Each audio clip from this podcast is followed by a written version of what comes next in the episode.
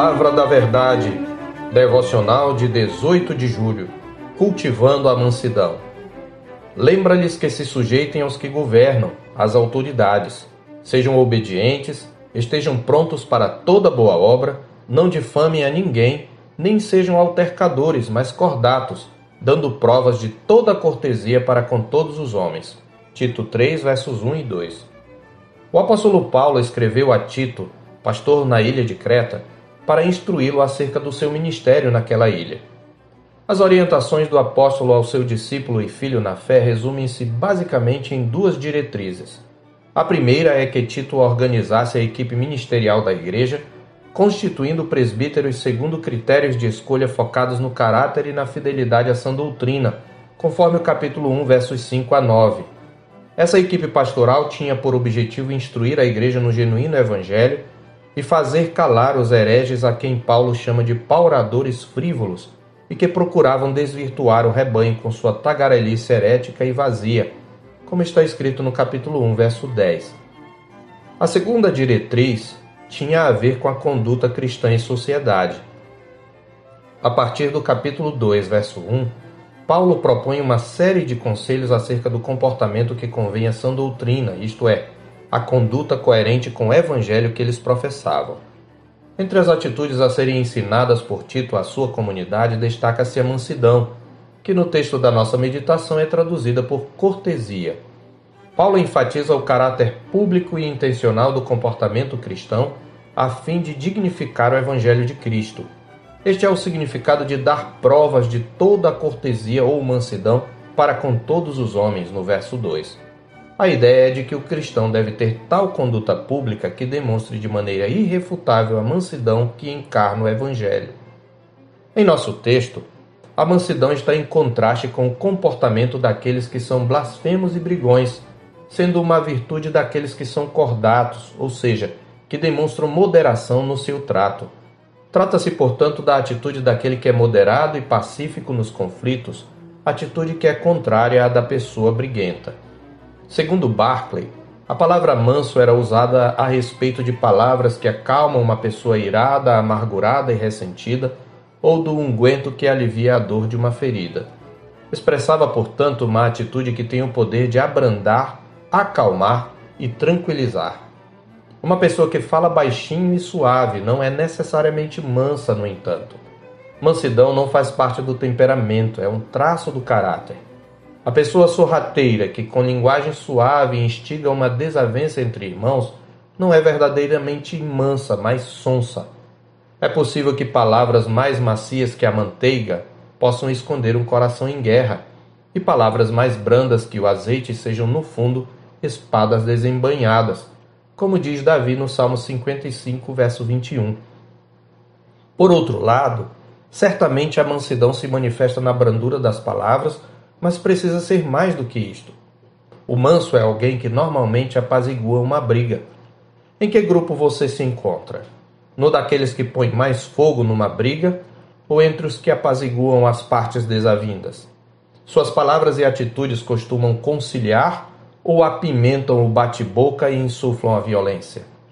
A palavra manso também descreve animais que têm força, mas foram adestrados a controlá-la e usá-la para algo útil como o cavalo ou o cão. Pense na força de um pitbull expressada na hostilidade aos estranhos e controlada nas brincadeiras com seu dono, ou na delicadeza de King Kong do clássico de mesmo nome para com a mocinha do filme. Assim, mansidão expressa também a força controlada pela delicadeza de conduta, a suavidade de trato demonstrada especialmente por pessoas que teriam condições de agir de outra maneira. Diante desse conceito, a mansidão não deve ser confundida com a covardia. Esta é a atitude da pessoa que se submete a uma situação por medo ou por não se achar numa posição em que tenha condições de revidar. A mansidão, portanto, é uma qualidade do caráter em que a força e a delicadeza estão juntas. A pessoa mansa não é alguém que não expressa sua opinião ou que se cala diante daquilo que é mal. Antes é alguém que manifesta firmeza de caráter, mas o faz de maneira cortês, sem utilizar força desnecessária ou violência. Não vive as turras com aqueles que discordam de suas convicções embora tenha dignidade suficiente para reagir àquilo que julga ser injusto e fazer ouvir a sua voz. A genuína mansidão cristã pertence ao espectro de virtudes que compõe o fruto do Espírito, conforme Gálatas 5, 22 e 23. Logo, ela não é algo que o coração humano seja capaz de produzir. É uma obra da graça soberana que regenera o pecador. Aliás, é esta mesma graça que Paulo utiliza para nos motivar a cultivar a mansidão. Nos versículos seguintes do nosso texto, ele justifica assim nosso dever cristão de demonstrar mansidão para com todos os homens. Pois nós também, outrora, éramos nécios, desobedientes, desgarrados, escravos de toda sorte de paixões e prazeres, vivendo em malícia e inveja, odiosos e odiando-nos uns aos outros. Quando, porém, se manifestou a benignidade de Deus, nosso Salvador, e o seu amor para com todos, não por obras de justiça praticadas por nós, mas segundo sua misericórdia, ele nos salvou mediante o lavar regenerador e renovador do Espírito Santo, que ele derramou sobre nós ricamente por meio de Jesus Cristo, nosso Salvador, a fim de que, justificados por graça, nos tornemos seus herdeiros, segundo a esperança da vida eterna. Versos 3 a 7. Por um lado, essa palavra nos mostra que o comportamento contencioso é uma característica do ímpio não uma conduta digna daqueles que professam a Cristo. Por outro lado, lembrar quem nós éramos sem Cristo nos estimula a ter paciência com os que hoje se encontram na mesma condição. A primeira manifestação da graça transformadora na vida do regenerado é a rendição ao jugo de Cristo. Por isso ele nos convida em Mateus 11, 29 e 30: Tomai sobre vós o meu jugo e aprendei de mim, porque sou manso e humilde de coração e achareis descanso para a vossa alma, porque o meu jugo é suave e o meu fardo é leve. Tomar o jugo de Cristo significa submeter-se ao seu senhorio. Aquele que tem Cristo por Senhor e Mestre e que caminha dia a dia em sua companhia, aprende com sua mansidão e encontra nele descanso, pois os brigões são pessoas que não têm paz em seu coração. Vivemos tempos de grande acirramento dos conflitos políticos e identitários.